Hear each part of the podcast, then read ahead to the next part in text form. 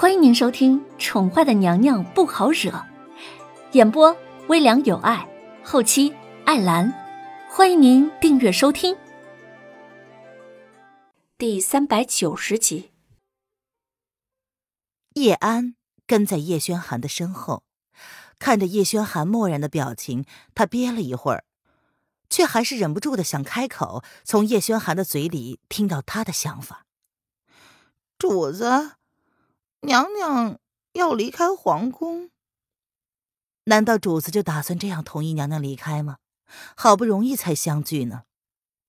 叶轩寒冷淡的睨了叶安一眼，随即开口淡淡的说出了四个字：“让他离开。”可是，叶安看着自家主子表情不对，只好小心翼翼的开口试探：“朕要给他时间，不过不会很久。”叶轩寒收起了手上的折子，想起刚刚跟叶德风说的话，没来由的一阵的烦乱。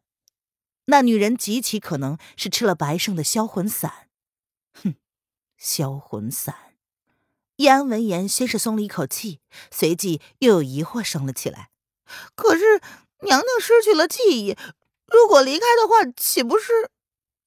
如果娘娘离开的话，那小殿下可怎么办呢？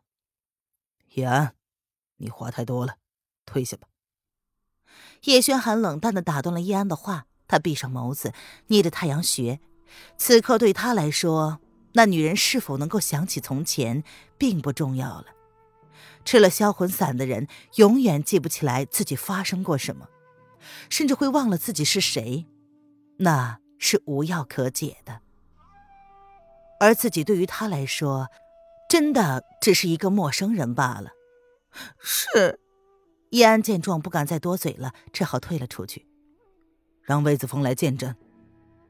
在叶安退出去之前，叶轩寒朝叶安挥了挥手，说：“小的明白。”叶安暗暗的叹了口气，看来这对鸳鸯想要修成正果还是很困难的。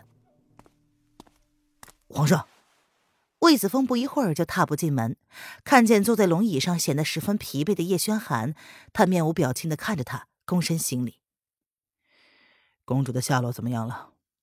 叶轩寒睁开了眼睛，锐利的黑眸对上魏子峰的。四月打从南宫丽失踪之后，也跟着失踪了，似乎决心要将南宫丽找回来。魏子峰敛下了眸子，照实说道：“回主子。”公主在离国皇宫。皇上回宫的第一天，就让他派人去离国打听。公主果真如皇上所料，在离国皇宫。风清晨打算就这么一直将她留在离国吗？叶轩寒闻言，他的语气淡淡的，像是谈论的人并非是自己的亲妹妹一样。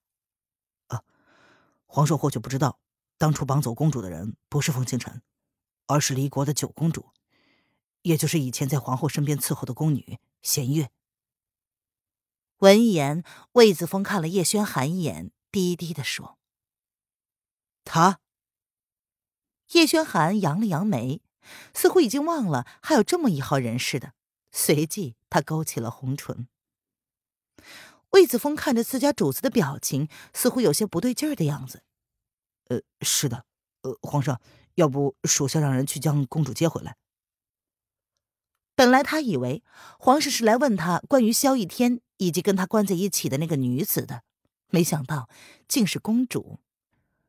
叶轩寒挥了挥手，他的心情并没有变好，反而更加低沉了。你亲自去吧，朕的妹妹在离国逗留太久了，她应该回家了。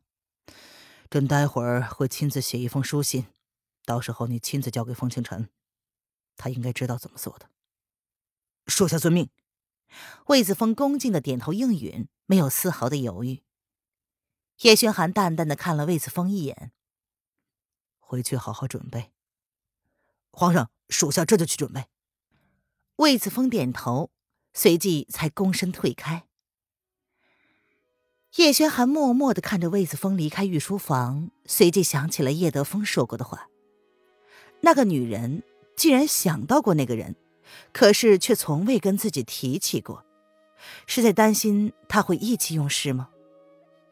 叶轩寒皱了皱眉，他确实不曾想到过风清晨，也或许是因为他中的血蛊是被称为无药可救的蛊毒，就是风清晨的父亲命人下的。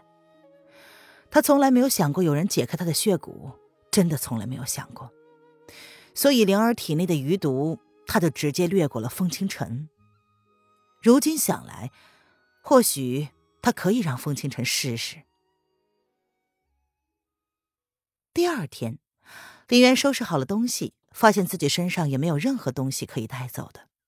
他想带走的是灵儿，泪水不用酝酿也忍不住了。就那么蓄满了林渊的眼眶。对于这个他记忆里没有的孩子，林媛发现他投入的感情已经收不回来了。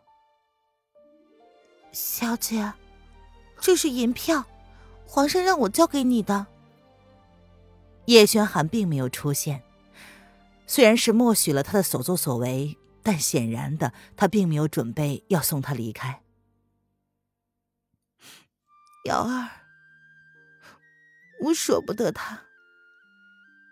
林渊抱过瑶儿手中的孩子，泪水滴在了小家伙的脸上。小姐可以选择不走的。瑶儿淡淡的看着林渊，那双眸子太过透彻，仿佛能够看穿林渊的内心。我舍不得他。林渊只是淡淡的笑了笑。抱着小家伙转过身子，面对这个偌大的皇宫，他仿佛在寻找什么人似的，又似乎只是在看这个他住了半个来月的地方。本以为会度日如年，没想到时间会这么快。对着这个气势庞大的建筑物，他竟然有了不舍的东西。小姐，你舍不得的是皇上。瑶儿轻轻的笑了出来。她很容易便能看出凌渊的心思，虽然失忆了，可是小姐依旧会对皇上动心。即便没有过去，有些东西，即便想不起来，却不表示不存在。我不用解释了，小姐教过我的，不要抗拒自己的内心。你心中失去的那块，需要的是爱你的那个人来填补。瑶儿站在林渊的身后，一起转过身子，看向空荡荡的来时路。接受现实吧，小姐。你心里在怨皇上没有将属于你们的那一部分告诉你，而是独自让你一个人去猜忌。你是在嫉妒那个曾经的你。瑶儿笑得很淡然。瑶儿，林渊闻言沉默了。旁观者清，即便没有记忆，你都会爱上同一个人。瑶儿看着凌渊，小灵儿也醒了，干净透彻的黑眼珠子就那么看着凌渊，一眨不眨，像是要将凌渊的灵魂看穿似的。你看灵儿啊，她的内心最真实了，她在挽留你。瑶儿看着灵儿的小脸，笑着说：“我该走了。”林渊闻言，有些不知所措的将灵儿交给了瑶儿。他擦了擦眼角的泪水，转过身子，不再看灵儿，也不再看来时的路。他接过瑶儿手里的包袱，毫不犹豫的便出了城门。听众朋友，本集播讲完毕，请订阅专辑，下集精彩继续哦。